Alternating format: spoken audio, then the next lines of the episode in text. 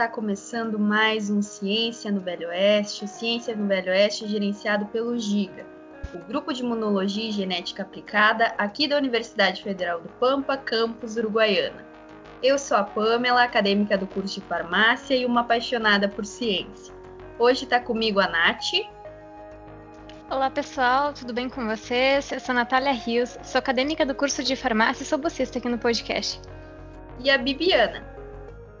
Oi, gente, aqui é Bibiana, acadêmica do curso de farmácia. E o nosso assunto de hoje, pessoal, é saúde mental em tempos de pandemia. Saúde mental em tempos normais, digamos assim, já é algo complicado, né? Aí tu imagina em uma pandemia, em uma situação totalmente atípica. E quem está aqui com a gente para falar sobre isso e nos dar algumas dicas de como tentar manter a nossa saúde mental na nossa atual situação é a Zilmara Luiz e a Juliana Silveira, ambas acadêmicas do curso de medicina aqui da Unipampa. E se eu não contei errado, as gurias já atingiram o recorde de participações aqui no programa. Esse é o quarto episódio que elas estão aqui com a gente, graças a essa parceria que a gente tem com o Projeto Mídias, né? Como promoção de saúde mental aqui da Unipampa. Então, meninas, sejam mais uma vez muito bem-vindas. É um prazer estar novamente com vocês. Oi, Gurias, muito obrigada por ceder o espaço de novo para nós. Com certeza estamos muito felizes de estar aqui com vocês. Com certeza, Gurias. Estamos muito, muito felizes mesmo. Bom, gente, para iniciarmos a nossa conversa com você, é, vocês poderiam nos falar um pouco sobre os dados epidemiológicos da saúde mental em tempos de pandemia? Claro, a gente foi atrás uh, para deixar claro primeiro que nós não temos muitos levantamentos de números ainda, né? Visto que a pandemia se iniciou em março e as pesquisas estão em, em andamento, assim. Mas a gente foi atrás e achou uma pesquisa muito legal da Fiocruz, que foi feita em parceria com a Universidade Federal de Minas e com a Unicamp. Essa pesquisa ela foi realizada entre abril e maio, através de um formulário eletrônico, e houve a participação de 44 mil pessoas. Então a gente achou bem chocante assim os dados, porque 40% dos entrevistados eles falam que se sentiram tristes ou deprimidos no decorrer desse período e 54% deles se sentiram ansioso ou nervoso frequentemente, né? Essa palavra frequentemente ela acarreta, ela tem um peso a mais, né, pro estudo. É, isso que a Zil tá falando é uma questão que a gente acho que nem precisava de uma pesquisa para perceber, né? Que quase é, é, mais ou menos metade da população tá com essas questões de se sentindo triste. Uh, claro que utilizaram esse espaço amostral para exemplificar isso. E, e a Zil vai falar, posso falar aqui primeiro, a questão das mulheres também.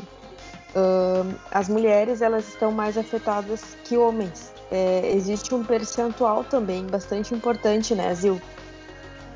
Uhum, com certeza. As mulheres, uh, na nossa pesquisa, elas foram as mais afetadas, enquanto 50% das mulheres foram apresentaram algum problema, apenas 30% dos homens relataram mesmo, né? Eu acho que a gente olhar para o lado, a gente também tem noção do parâmetro, mas a gente não tem noção de tanto, né? Em todos os aspectos, as mulheres conseguiram uh, serem afetadas mais, né? Entre os fumantes também. Outro, outro ponto importante. 28% das pessoas aumentaram 10 cigarros por dia e 6% aumentaram 20 cigarros ou mais. Então, nesse quesito, as mulheres também estão aí, estão ganhando. Infelizmente, né? Uma, um dado triste, mas verdadeiro. E também sobre bebidas alcoólicas a gente tem esse dado. Que na totalidade dessa população amostral, 18% relataram aumento no uso de bebidas alcoólicas durante essa pandemia. E o maior, o maior aumento foi visto entre pessoas de 30 a 39 anos de idade que eu não sei vocês, mas é quase a minha idade, assim. Então é. é, é meio triste, mas tu vê que é meio verdade mesmo, né? E isso tudo a gente precisa fazer a correlação, é que o aumento de álcool, cigarro e outras substâncias, principalmente, elas são muito ligadas ao fato de se sentir triste ou se sentir deprimido, né? Quanto maior a frequência que a pessoa relata sentir triste, maior é o uso de bebida alcoólica. Então, a saúde mental, ela está intimamente ligada com vários outros fatores do nosso cotidiano. E querendo ou não, isso pode atrapalhar muito a nossa vida por bombas de escape que a gente às vezes não correlaciona, né? Ah, é só uma cervejinha aqui, um cigarro a mais ali, e no final das contas, quando tu vai totalizar, tu tá fazendo um mal enorme pra tua vida. Na verdade, Gurias, uh, não só isso, né? não só o cigarro e a bebida, mas também uh, essa ansiedade uh, de comer também compulsivamente. Pelo menos eu, quando eu tô triste, eu busco um amparo na comida. Uhum. Eu, não, eu não fumo, eu também não bebo constantemente, bebo socialmente. E para mim, o amparo eu encontro na comida. E isso fez com que eu, particularmente, ganhasse, seis, ganhasse 6 quilos uh, desde que a pandemia começou. E isso que eu tento uh, regular, eu tento fazer uma dieta mais equilibrada e faço academia. E mesmo assim eu engordei bastante, porque eu relacionava ficar triste, comer muito, ficar uhum. triste, comer muito. Ou algo bom aconteceu no meu dia, vou lá, pego um chocolate e eu não como um pedaço, eu como a barra inteira. É. Porque eu quero ficar feliz, eu quero. É como é o mecanismo de benefício que a gente tem, né? E quando vem a gente tá passando do limite, é bem Exatamente. assim. Exatamente. É o que eles chamam de comer nossos sentimentos, né? Se a gente tá triste, a gente come para se sentir aliviada. Exatamente. Se a gente tá feliz, a gente come para comemorar. E no final das contas, a gente come, come, come. Por isso, agora que o semestre começou, eu reparei que eu comecei a fazer isso também. Ah, fiz uma prova na segunda-feira, foi complicada, foi difícil. Mereço comer pão de queijo de janta. e outro fator também que a gente nota é que, eu não sei vocês, mas estando em casa, é comida da mãe, né, a gente não precisa nem cozinhar, então a gente come com mais vontade ainda. Ai, comida é. de mãe sem condições, né, gente? Só por ser comida de mãe tu já come mais. E aí ela fica, tu não vai servir de novo. Tu tá bem. O que que tá acontecendo comigo? Tu tá comendo muito então, pouco. Tu não eu tô um boto e ela diz que eu tô comendo muito pouco. E, e você então sabe... tu não gostou da minha comida. Isso que vocês estão falando vem em contrariedade aqui ao sedentarismo. Ao mesmo tempo que a gente está comendo muito, que bom que tu segue o teu exercício físico, porque o sedentarismo aumentou nessa pandemia. Uh, entre as pessoas que faziam atividade física três ou quatro dias por semana, 46% interromperam os exercícios. Isso é metade quase das pessoas. E, e já uh, a televisão, por exemplo, não sei vocês, mas aqui no nosso estudo, ó, o tempo médio assistindo a televisão foi de 3 horas aproximadamente. Tipo, teve um aumento de 1 hora e 20 minutos em relação ao tempo médio antes do isolamento. Olha, nos primeiros dias de isolamento, pode ter certeza que eu passei de 3 horas na frente.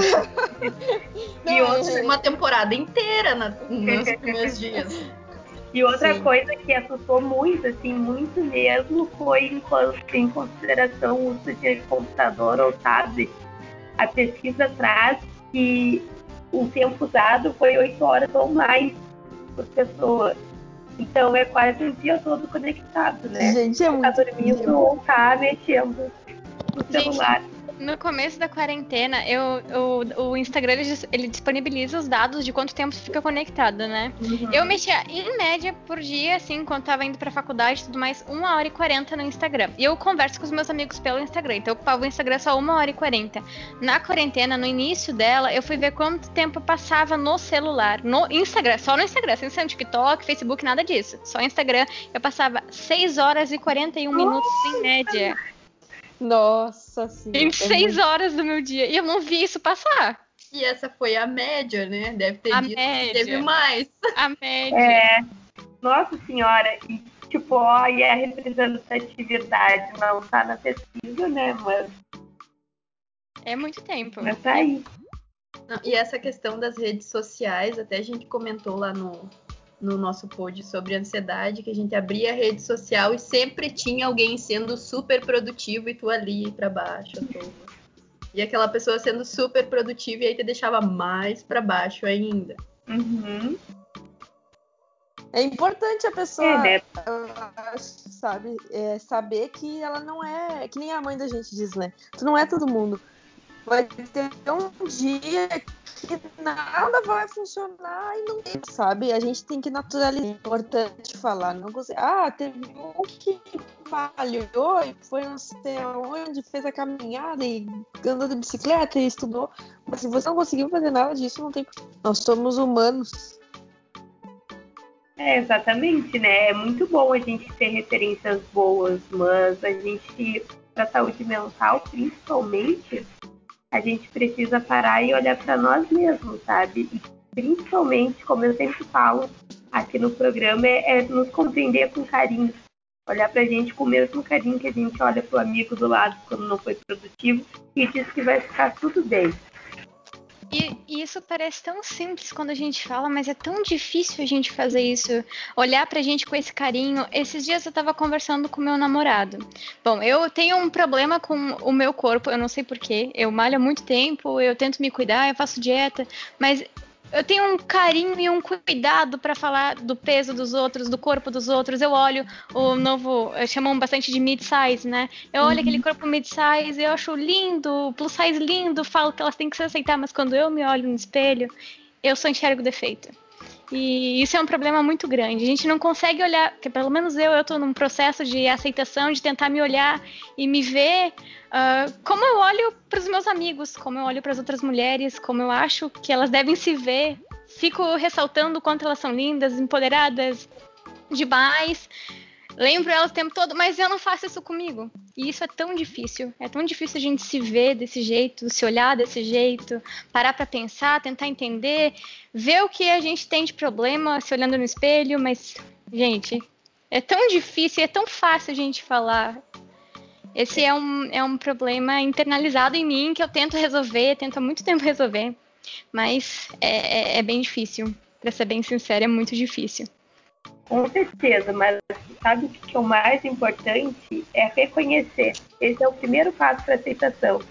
E no momento em que tu reconhece esse problema em ti, tu sabe que tu tá atrás de buscar o melhor.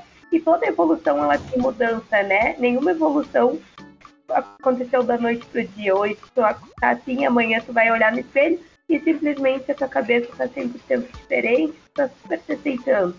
Não é, tudo é o processo é lento, né? Ele caminha em passos lentos para aceitação em tudo na vida. E com certeza a pandemia agora, o Covid, ele trouxe muito isso para nós, né?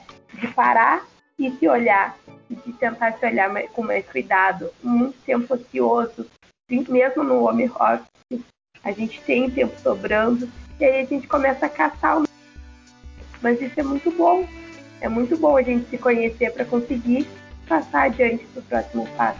E acho importante falar também que terapia, né, Gurias? É, como é que eu, a gente tem que quebrar esses, essa barreira, né? No caso, assim, se tá precisando, nossa, procura um psicólogo. Às vezes não, não vai ser preciso um psiquiatra, mas um amigo, um amigo, um psicólogo, a gente pode fazer uma grande diferença. Eu digo por conta própria, por experiência própria. Verdade. Bom, gurias, a gente está vivendo uma pandemia, né? E muitos podem não saber, afinal, o que é uma pandemia. E, e, se já existiram outras pandemias, outros casos de pandemia. Vocês podem falar um pouco sobre isso? Com certeza. É, infelizmente, né, tiveram outras pandemias na humanidade que uh, passaram por diversos países e afetaram muitas pessoas macrosistemicamente, assim como está afetando agora. Uh, a gente tem alguns exemplos, né, como foi a peste negra, uh, que aconteceu já há bastante tempo, a, a gripe espanhola, que é mais recente.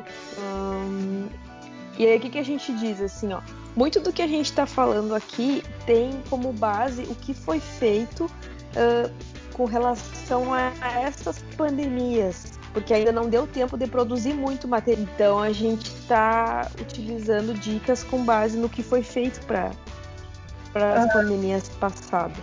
Isso, uh, e voltando à primeira pergunta, então, a epidemia é quando uma doença ela se espalha rapidamente num local.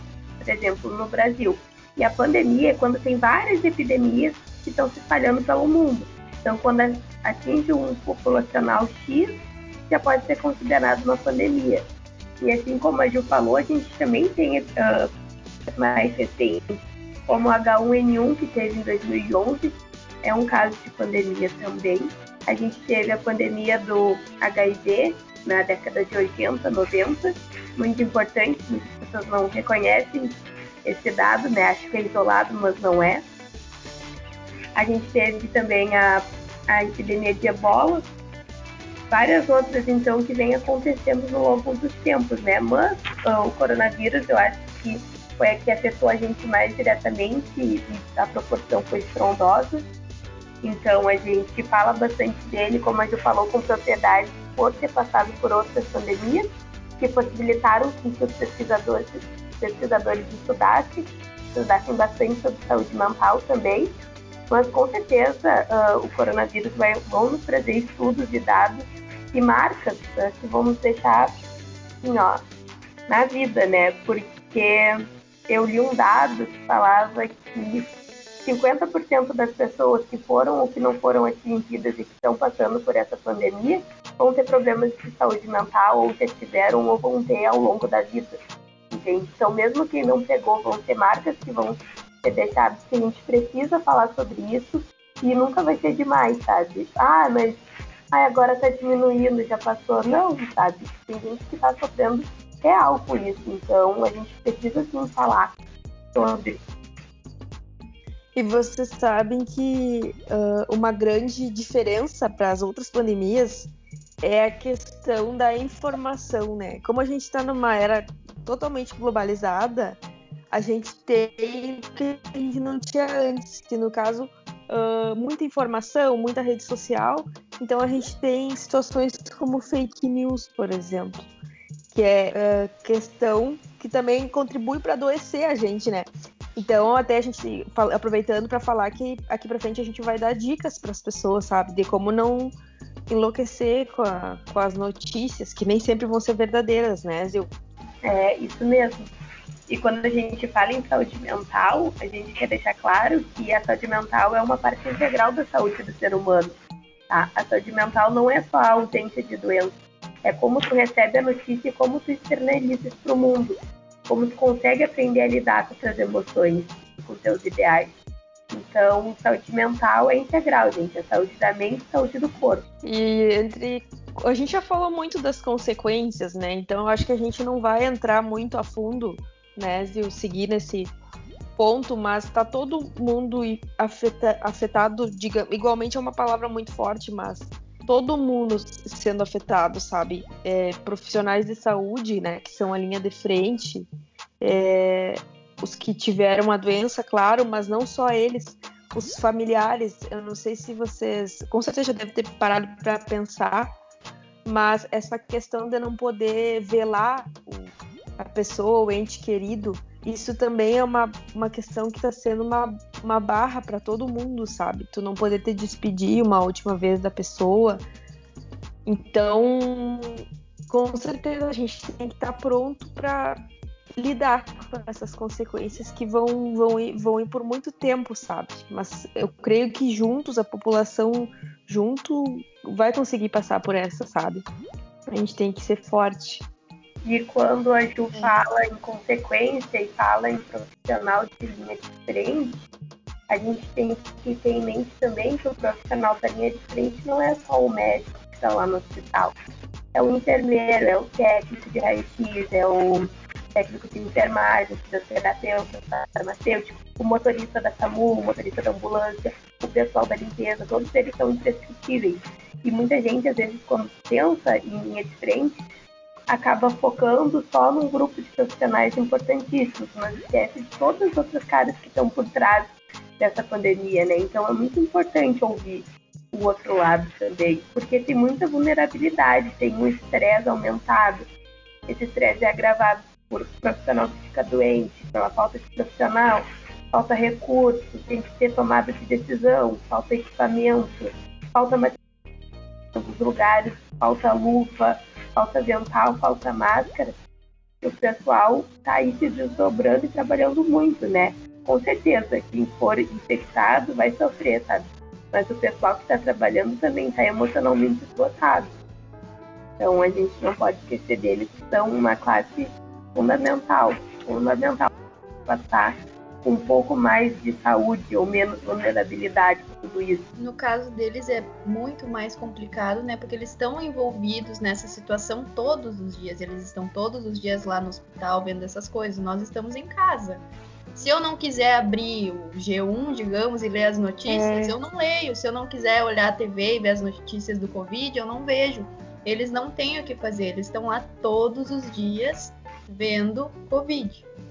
É, isso sabe que teve uma pesquisa na China, né, que foi onde tudo começou. Então, é normal, onde tudo começa antes, as pesquisas começam antes também e teve uma pesquisa com 1.830 profissionais da saúde e, no final de janeiro, bem no início de tudo mesmo lá.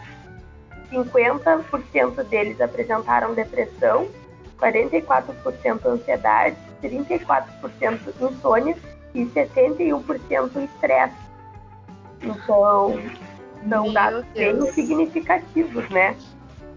muito significativo. Nossa. Agora com o que a Pan falou, eu fiquei pensando, né? É, realmente, os profissionais da saúde, eles estão lá vendo tudo acontecer diariamente. E eu não imagino como deve ser o sentimento deles de estar envolvido com essas famílias, de ter que dar, uh, de ter que ir lá conversar com a família para dizer que morreu. Acredito que, que eles estejam dando uh, a notícia horrível.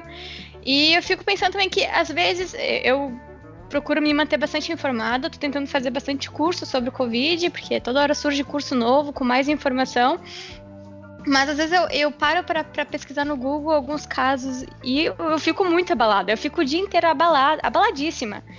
Ah, essa seria uma das, das reações psicológicas da Covid-19, né? A gente pode, pode dizer assim sobre a saúde mental. Uh, com tudo isso que vocês falaram, eu também lembrei de um, de um detalhe que aconteceu. Quando a Covid chegou no Brasil, entre muitas aspas, quando tudo realmente escandalizou em março, eu lembro que as coisas. Eu tô em Blumenau, passei toda a quarentena aqui em Blumenau.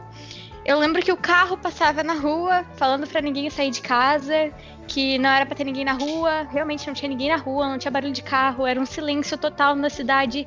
E eu só lembro de ficar olhando pela janela que não tinha ninguém na rua e eu chorava. Eu chorava porque não tinha ninguém na rua, eu chorava porque o carro tava passando pedindo para ninguém sair. Eu não sabia como ia ser, eu não tava preparada mentalmente para tudo aquilo acontecendo.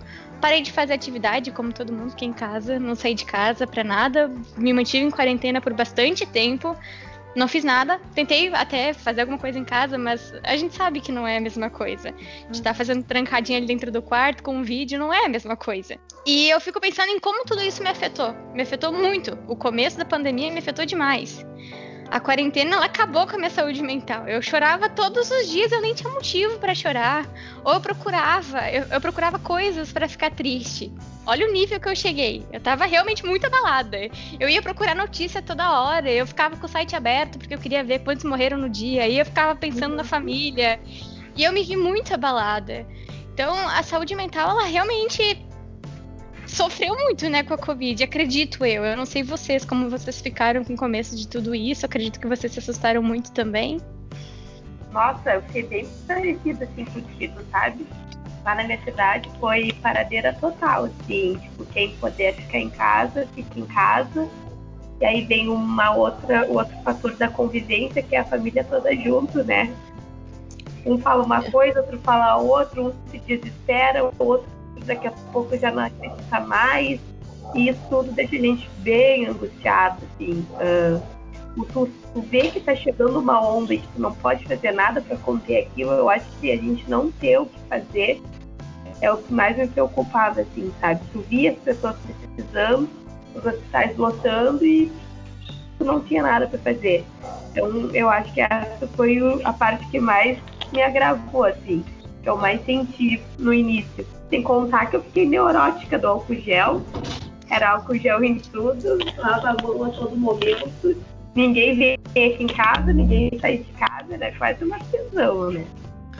É, Eu concordo com tudo isso que, a, que ela falou, que a Azul falou, só que tem outra coisa que eu acho também a questão do teu espaço. Eu não sei como é que vocês são com isso, só que quando tu tá na casa dos teus pais, que tá, tá no teu apartamento lá na, quando tá na faculdade, é tu ou tu e teus amigos da faculdade. Eles sabem o que tu tá fazendo, o que tu tá estudando, eles sabem que eles não podem entrar. Com a família já é outra coisa. Tua mãe não quer saber se tu tem uma prova, se tu tem uma aula, entende?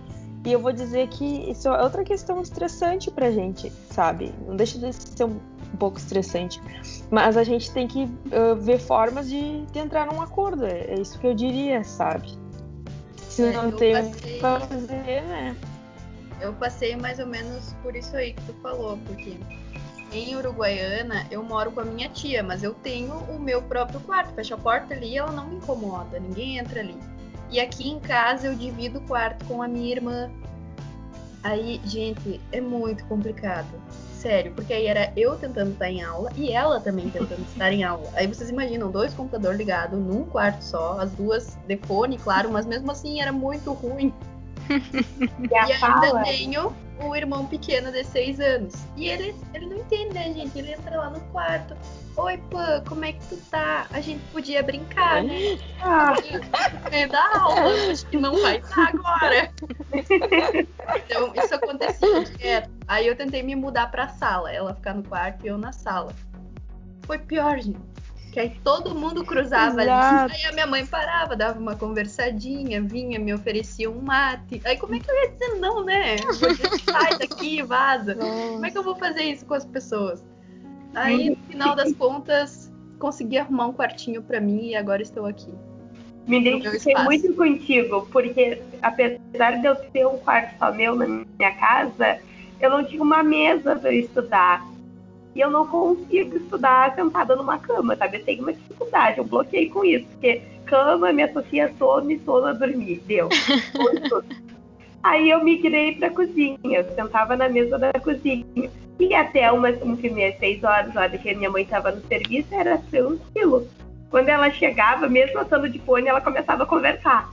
E aí eu fone aqui, ó, tentando prestar atenção nos, nas 500 lives que existiram durante o isolamento. E ela aqui conversando. Aí eu tirava o fone aqui e já era, né? Acabou a concentração, acabou tudo. Então o horário Você... de estudo era esquecido. Gurias, foco não existia, né? Não tinha como ter foco. Eu tava sempre voando. Um dia eu tive que conversar com a minha mãe. Eu tive que falar pra ela, sério mesmo, assim, ó. Olha, mãe, sério mesmo, não dá pra fazer isso, sabe? Fiquei meio de, com receio, assim mas são formas que tu tem que, que achar, sabe? Pra, pra ficar bem para todo mundo, sabe? Não tem jeito. Gente, eu saí do Rio Grande do Sul, da minha casa em Uruguaiana. Eu, eu moro com os meus pais em Uruguaiana, né? Eu sou de, de Uruguaiana, mas eu tive que vir para casa do meu namorado para conseguir passar o semestre aqui, porque na minha casa tem dois sobrinhos bebês. Eles são bebezinhos, de dois aninhos. Não, um tem 13 e outro tem um e meio, vai fazer dois. Então, assim, eles estão numa fase onde estão aprendendo a caminhar, um bate na porta, chuta, me chama, quer entrar, quer mexer nos livros, quer pegar folha, quer pegar lápis. Então, complicado. Eu tive que mudar de estado para conseguir ter um semestre tranquilo. Viu? As adaptações do IAD, né? É, adaptações do IAD. Isso é uma coisa boa, sabe, gurias? A gente tá falando só de coisa negativa, mas vamos falar um pouco do positivo, sabe? Quando que eu pensei que eu ia ter tanto tempo para ficar com a minha mãe? Que antes de entrar na faculdade, eu não ficava muito tempo, entendeu? Aproveitando, eu nem sabia. Assim, isso é muito bom, sabe? Eu, no caso, é só eu e a minha mãe, para mim é um pouco mais fácil. Mas são coisas assim, são dinâmicas que a gente cria, sabe? É, até comentei com a, com a Zilmara, falamos, eu criei uma horta, não sei o que fizeram de bom, é, mas às vezes a gente consegue fazer coisas. Eu consegui, eu fiquei muito feliz de conseguir fazer uma horta na minha casa. Eu tenho, tipo, mais de oito tipos de, de vegetais e coisas ali. E é muito legal ver as coisas crescendo, sabe? E saber que tu tá fazendo parte daquilo. É uma coisa que eu jamais ia fazer na minha vida se eu não tivesse esse tempo que eu tô tendo agora. Entende? Sim. É verdade, Ju. Tu comentou sobre isso e eu virei mãe de cacto. Tem um monte de cacto na minha casa. É, Ai, coisa boa. Esse aí é um dos, um dos meus planos futuros ainda, durante esse momento em casa. Eu acho que pra mim o mais recompensador foi poder passar um tempo com a minha família também. Porque quem conhece Uruguaiana sabe que é longe, é longe pra caramba. Os momentos em casa são curtos e são poucos durante o semestre letivo. Então, acho que para mim, apesar das dificuldades, essa foi a melhor oportunidade, né? Que é ficar mais em casa, aproveitar, né? Quatro anos na faculdade, então quatro anos que isso não acontecia direito. Então, por um lado, fico bem feliz, né? De ter uma casa para onde voltar. É, eu acho que isso foi uma, a, a, melhor parte da pandemia, digamos assim, estar em casa. Mesmo eu a minha cidade sendo perto, eu sou de São Borja. É 180 quilômetros mais ou menos de Uruguaiana. É perto.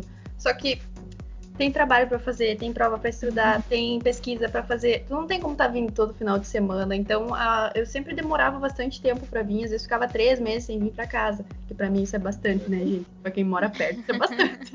é, para mim isso é muito também. Sim, e então aí agora que eu consegui passar um bom tempo com eles, consegui passar o aniversário da minha mãe, uh, aniversário dos meus irmãos, todos aqui. E Sim. fazia tempo que eu não conseguia estar em nenhuma dessas datas, então foi importante, sabe? Foi um momento importante que a gente teve entre família. É verdade. Falando em aniversário, esse ano eu consegui passar a primeira vez depois de cinco anos meu aniversário em casa. Pra mim foi tudo de bom, mesmo que eu recebesse parabéns do portão, né? Já tava louco de especial. Mesmo sendo só aquele bolinho ali, só com os que moram na casa, já tava ótimo. Ótimo. Gente, eu sou totalmente ao contrário de vocês. Como eu moro com os meus pais e namoro à distância, foi ótimo para mim porque eu pude aproveitar com o meu namorado. Eu normalmente vejo ele por dois meses no ano, basicamente, dois meses, dois meses e vinte dias o máximo de tempo que a gente consegue ficar juntos assim. E eu consegui passar bastante tempo com ele, consegui passar o aniversário dele com ele e o meu aniversário com ele também. Então foi, foi ótimo. Eu não tinha parado para pensar nisso. Que bom que tu tocou nesse assunto, nesse ponto, Ju. Viu? Acontece é. muita coisa, né? Uh, a pandemia ela trouxe muita coisa ruim, né? Muitos transtornos, ansiedade, mudança de humor, estresse para algum abuso de substâncias mas também trouxe coisa boa, sabe? Eu acho que a gente, eu não sei vocês assim, mas eu tenho amigas que começaram a empreender, pessoas que começaram a fazer, uh, aproveitar esse momento como uma oportunidade para fazer outras coisas. E isso é muito inspirador, sabe? A Ju criou uma horta, eu passei o tempo com a minha família. Então, apesar de todas as coisas ruins que estão acontecendo, a gente precisa olhar e ver que também tem coisas boas que estão acontecendo, tem pessoas boas que estão se desdobrando, né, para fazer a gente poder ficar em casa, ficar em casa com saúde. Ah, e além de passar tempo com a família, eu adotei uma gata. Oh, eu tenho Ela é a coisa mais linda do mundo, meu amor. Já tem uma companheira nova agora. Sim. Meu amorzinho, linda, a Ariel. Que nem ah. as Que fofo. Ela é muito linda. Vi fotos e ela tem um laço no pescocinho, coisa mais fofa. Tem que compartilhar a foto dela junto com a foto do programa, né? Sim, vou ter que botar a foto dela, da minha filha linda. Minha filha tem que usar tops, ela vai aprender. Ah. É, eu acho que a gente já falou muitas das recomendações, né, Zil? Mas acho que outra que a gente não falou, uma coisa importante, é a rotina, sabe, Gurias? É, que nem assim, ó, a Zil tava falando da cama. Então, se ela tem problema em, em, em sentar na cama para estudar, ela que levante e, e, faça o dia dela como se ela estivesse saindo pra rua, entende? Se escova, você veste, faz a, finge que tá fazendo a mochila e você senta na sala como se estivesse na faculdade, né?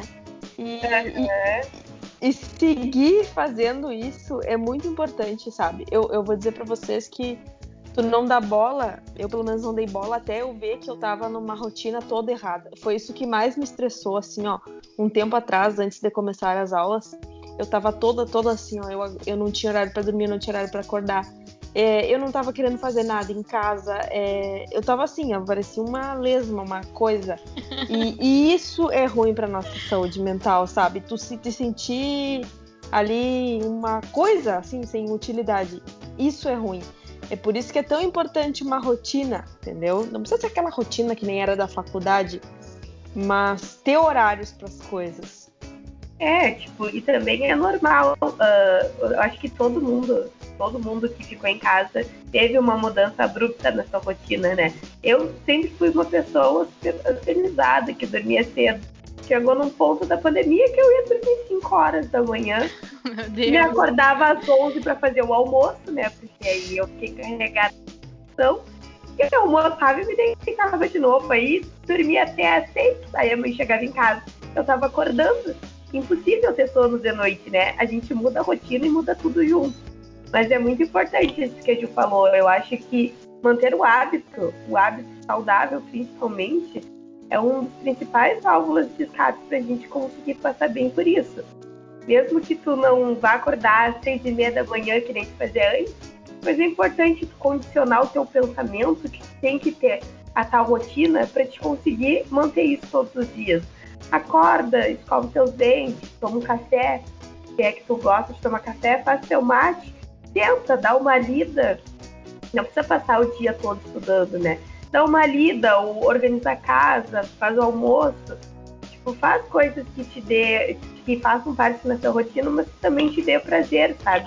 Por mais que tu esteja em casa, tem gente que gosta de bordar, tem gente que gosta de costurar, tem gente que gosta de escrever, tem gente que gosta de ler, tem gente que gosta de ficar sem fazer nada, mas, né? É.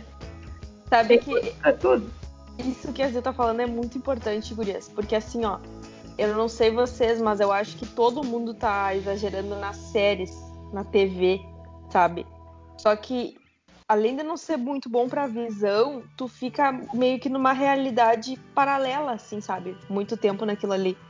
Então a gente, a gente até viu isso, né, no nosso material, que pode levar até tédio vazio, né? Porque é meio lógico. Então, por isso, isso que a Zil falou é muito importante, sabe? Ver outra coisa que tu gosta de fazer em casa e fazer. Às vezes pode ser uma coisa que a pessoa acha. Eu, qualquer coisa, sabe? Sempre tem uma coisa, às vezes, que até alguém acha idiota, mas sempre tem. Com certeza. E outra coisa que, como a gente estava falando, de passar o dia sentada na frente da televisão, assistindo série, essas coisas, é que isso te priva muito do contato social também. Não que tu vá sair e ver gente, mas é importante tu manter uma rede de comunicação e de afetividade uh, presente. No momento que a gente está todo mundo se sentindo tão sozinho, né? Se a gente passar oito horas do dia só na televisão olhando série, a gente vai passar qual tempo conversando? Ou com a família, ou por vídeo chamada, colegas de faculdade, a gente tem que também tirar um tempo para a gente manter esse contato e deixar fortalecida a nossa rede. Porque no fim das contas, quando tudo isso passar, a gente é para isso, para isso que a gente vai retornar, entende? Para as pessoas que ficaram. Eu vejo muita gente falando no Twitter, ah, que foi bom, assim eu me afastei de gente e, e de quem realmente merece e quem não merece. Mas também não é tão radical assim, eu acredito, sabe? enfrentando problemas. Então, é importante a gente procurar aquela pessoa que a gente gosta, que já tá um, dois meses sem conversar, manda um oi, sabe? Um oi, tudo bem? De repente a pessoa também está passando por um momento difícil.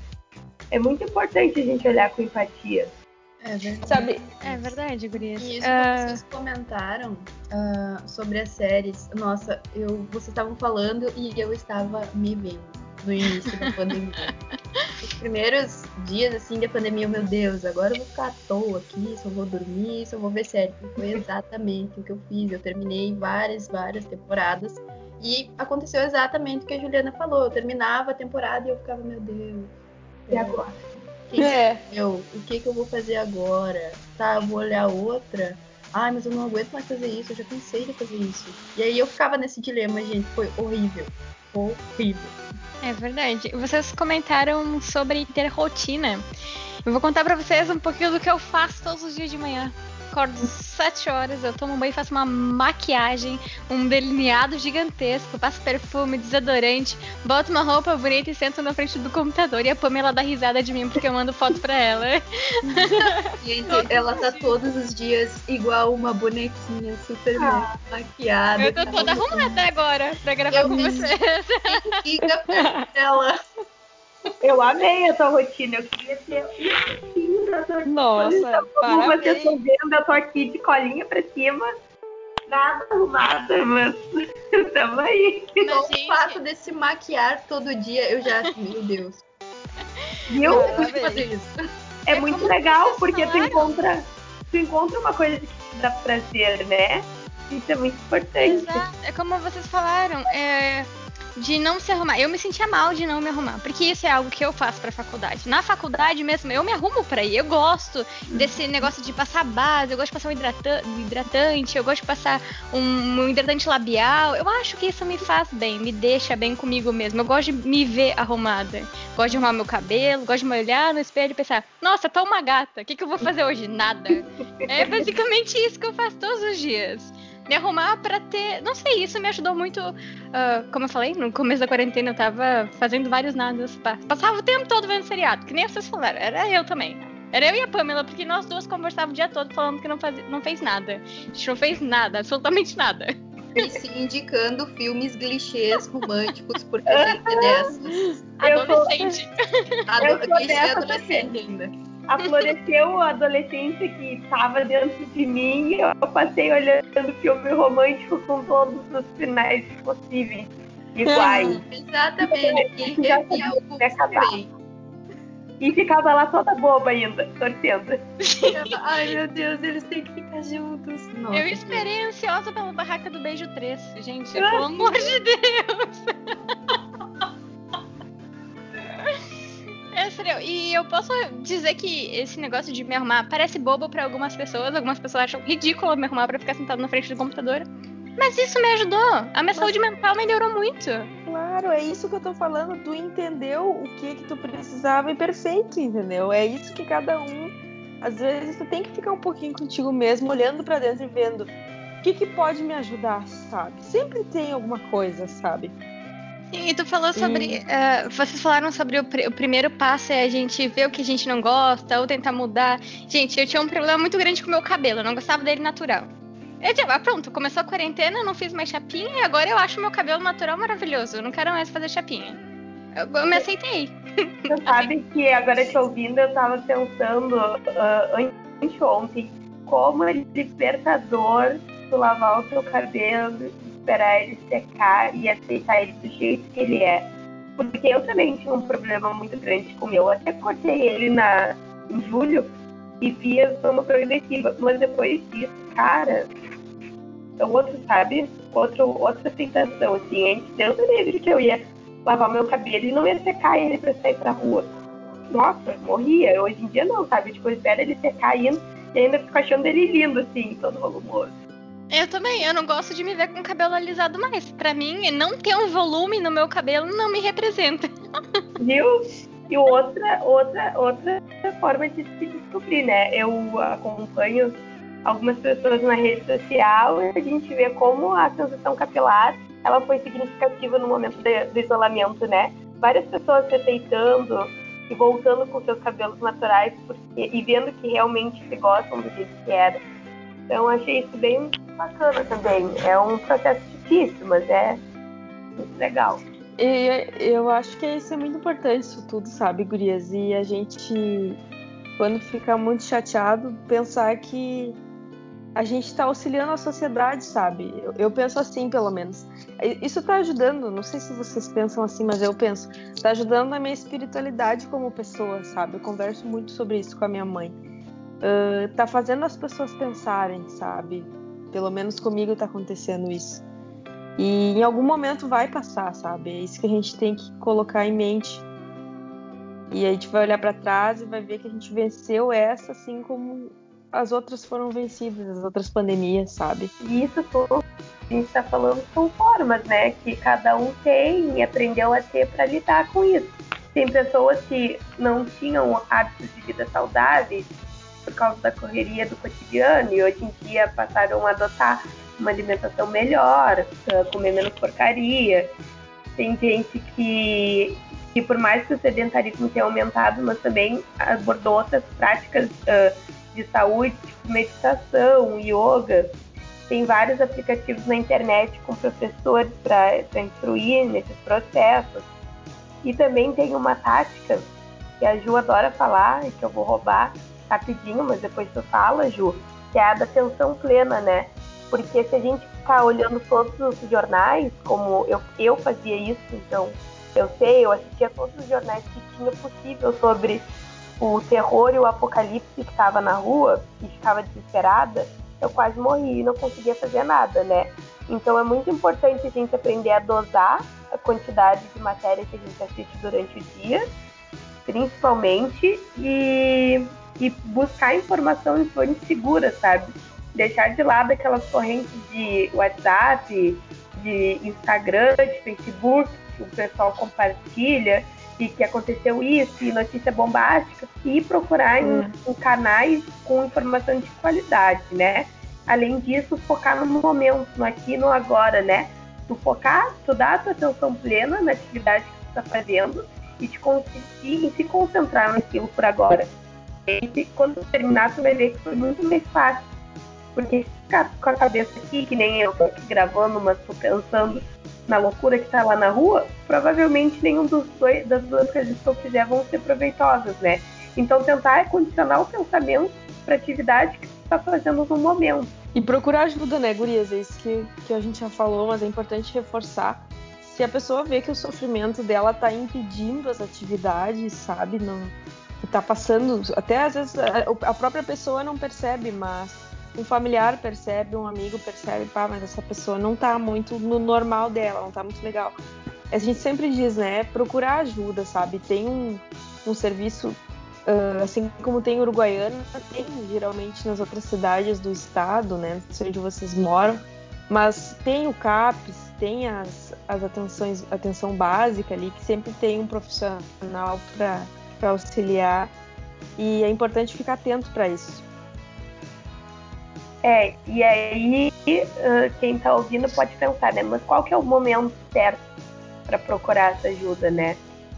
Primeiro que não tem momento certo Cada pessoa ela é única e sabe das suas necessidades particulares melhor do que ninguém, né? É muito importante também a gente conseguir uh, manter a rede de apoio, como eu estava falando, ativo, porque quando a gente precisar conversar é com eles que a gente vai correr atrás, geralmente vai ser o primeiro passo.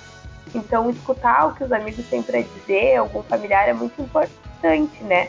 A gente escutar, a gente saber interferir quando for necessário a dica de procurar um profissional da saúde, ah, mas o medo de sair e pegar coronavírus não tem problema, muitos profissionais eles estão atendendo por meio de internet hoje em dia, então eles estão mudando esse atendimento remoto e principalmente procurar ajuda quando o sentimento e o sofrimento ele for intenso e persistente, né?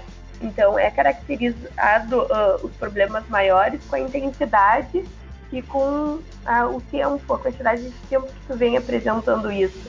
Então, se tu pensa todo dia, por muito tempo, em coisas ruins, talvez seja a hora de tu procurar uma ajuda, sabe? Mas tem sentimentos uh, que te despertam, uh, sei lá, o desejo de não estar mais aqui, ou de não é bom o suficiente, porque muita gente já isso, sabe? E agora, não sou bom para ninguém, não sou bom para a família, mas não é assim, sabe? As pessoas são boas sim, e é muito comum e compreensível passar por isso, principalmente no momento que a gente está. Por isso que a gente diz, não se cobra tanto, sabe? As coisas estão ruins, mas vão melhorar. Gurias, e como vocês falaram, imagina para nós que somos adultas, temos que enfrentar toda essa situação é, qual a consequência para quem está em, em, desenvolvimento, como as crianças e os adolescentes, que está na fase dessa construção de personalidade? Qual a consequência para a saúde mental deles? Olha, é, pode ser tão problemático, para vocês terem uma ideia, que até uma criança que já não, não urina mais na cama, não faz xixi na cama, ela pode voltar a fazer, sabe? E é importante dizer para as pessoas que isso é normal da, do que está acontecendo, do estresse, sabe? Da criança. E de uma maneira geral também vai afetar, assim como afeta os adultos, essa falta da, da rotina, da escolinha ali da criança. Isso tudo vai fazer falta. E, inclusive, nós, a gente tem uns materiais que, que é possível passar, não sei se vocês já ouviram falar, mas tem umas historinhas uh, que tu pode ler para criança para ajudar a explicar o que, que é o coronavírus. Tem uma historinha que é a história da ostra e da borboleta. E aí fala sobre o coronavírus. Eu não li, mas tem jeito de ser bem interessante. É, e também tem uma, um livro que a Unicef produziu, um livro infantil destinado principalmente a crianças entre 6 e 11 anos, é, relacionado ao Covid. São questões que podem ajudar a criança, sabe, a entender melhor e não ficar tão estressado. Ju, e onde eu posso achar esse, esses livros? Eu fiquei interessada por causa dos meus sobrinhos, eles perguntam o que é, mas eles não entendem muito bem. Olha, a gente pode passar aqui o link para vocês. Uh, acredito que colocando no Google a pessoa já acha, né? O livro uhum. da Unicef é, para os pais lerem junto com as crianças. Uhum. Mas a gente também tem o nosso canal que a gente vai colocar lá, né, Zil? O arroba uhum. Projeto Mídias. É, essa e outras ideias para passar melhor essa pandemia, sabe? Inclusive, outra coisa que já não é mais para as crianças, mas para os adultos, eu achei muito interessante os museus virtuais que tu pode visitar. Ai, que ah, legal! Sim, eu não sabia que estava que tava sendo possível fazer isso. achei bem interessante, sabe?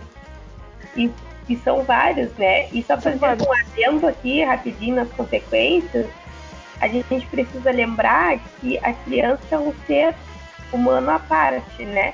A criança muitas vezes, ela, principalmente na idade ali antes do pré-escolar, ela não sabe se comunicar e dizer o que está sentindo. Ela sente uma mudança no seu cotidiano, principalmente as que já vão para a escolinha, né? De repente, acaba com a rotina, tira a rotina dela, os amiguinhos, uh, os grupinhos, dormir, as brincadeiras, como se fosse só nada ela dentro de casa, né? E tirasse o lazer por mais que ela não entenda o que é essa palavra, ela entende quanto ela gosta de fazer isso. E aí a criança ela pode apresentar sinais de regressão, como pedir para dormir com os pais de novo, acordar com medo do escuro, pesadelo, uh, todos, uh, todos os fatores que já foram superados né, no seu ciclo de desenvolvimento podem mostrar, mostrar sinais de regressão. E isso não é uma frescura da criança, para deixar bem finalizado assim, gente. Então a criança ela sente tanto quanto nós. E o pior é porque ela não sabe se expressar e falar como um adulto fala. Então ela vai se mostrando por não querer brincar, aí às vezes é manha demais, ou vai se cansar muito rápido das brincadeiras. Então é legal também disponibilizar um tempo para sentar, explicar para as crianças, como a gente falou, o que está acontecendo.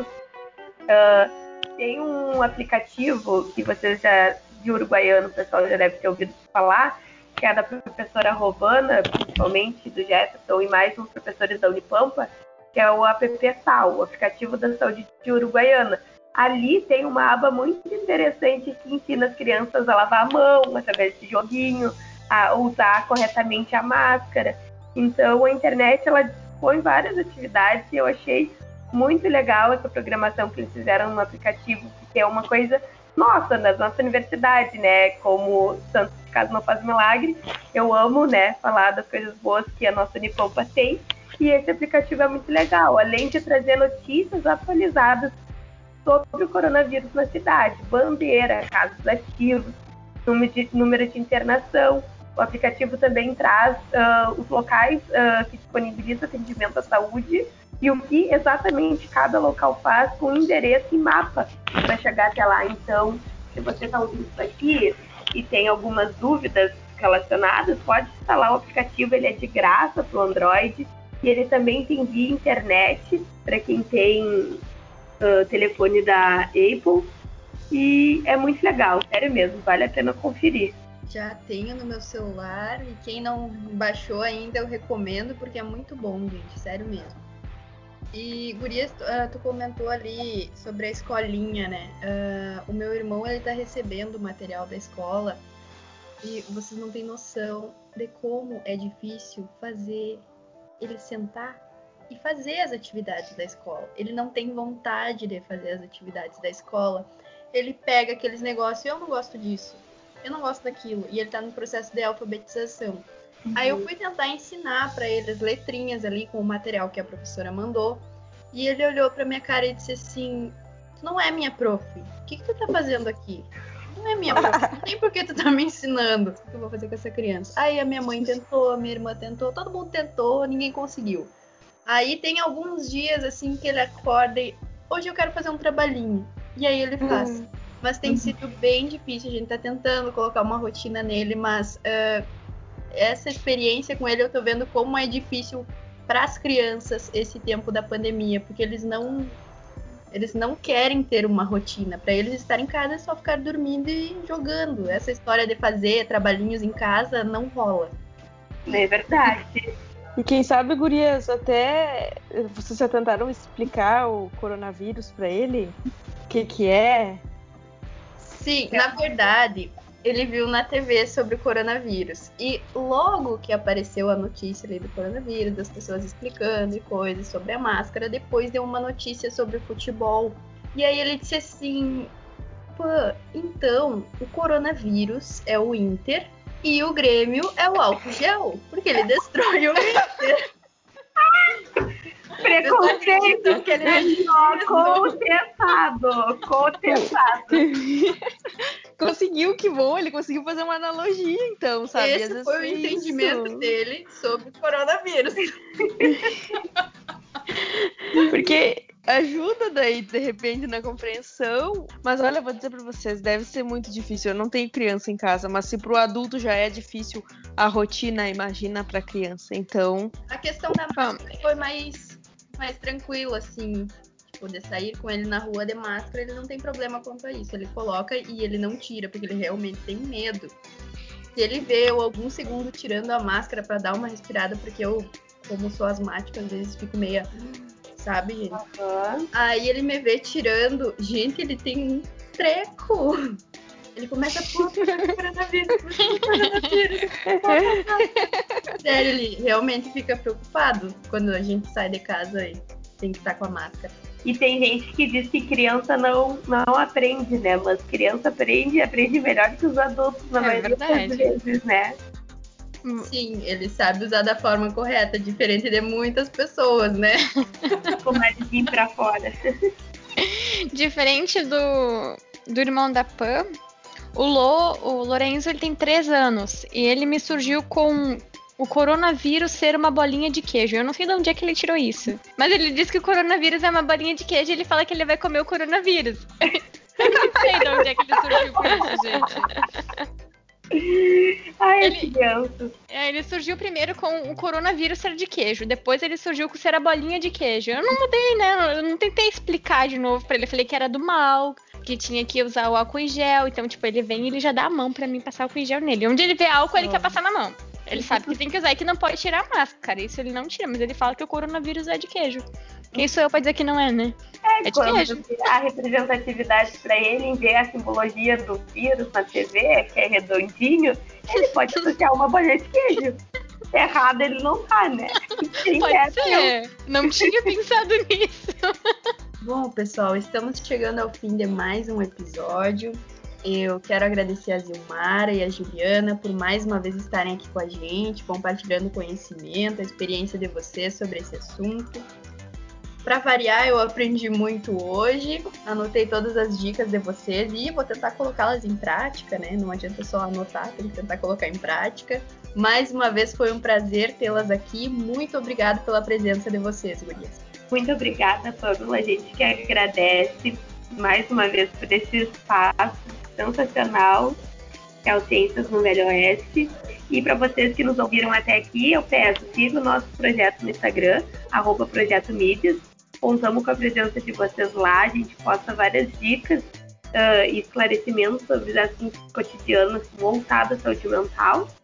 Espero vocês lá na página. Um beijo. É isso aí, gurias. Muito obrigada. Eu fico muito feliz de participar com vocês é muito. Eu posso dizer que eu evoluo muito também a cada programa que eu faço com vocês. E muito obrigada pelo espaço. Obrigada pela companhia de hoje. Obrigada, Gurias. Foi muito bom trazer esse assunto, abordar esse assunto para os nossos ouvintes. E eu agradeço aos meus colegas. Até o próximo episódio, pessoal. Obrigada, meninas. É sempre um prazer conversar com vocês. E é sempre muito bom falar sobre saúde mental, principalmente nesse momento em que a gente está vivendo. E a você, querido ouvinte que ficou até aqui, não esquece de curtir a nossa página lá no Facebook, nos seguir no Insta. Do Pod. Um grandíssimo beijo e até a próxima. Por hoje é isso, pessoal, no nosso episódio só de meninas. Até o próximo Ciência no Velho Oeste.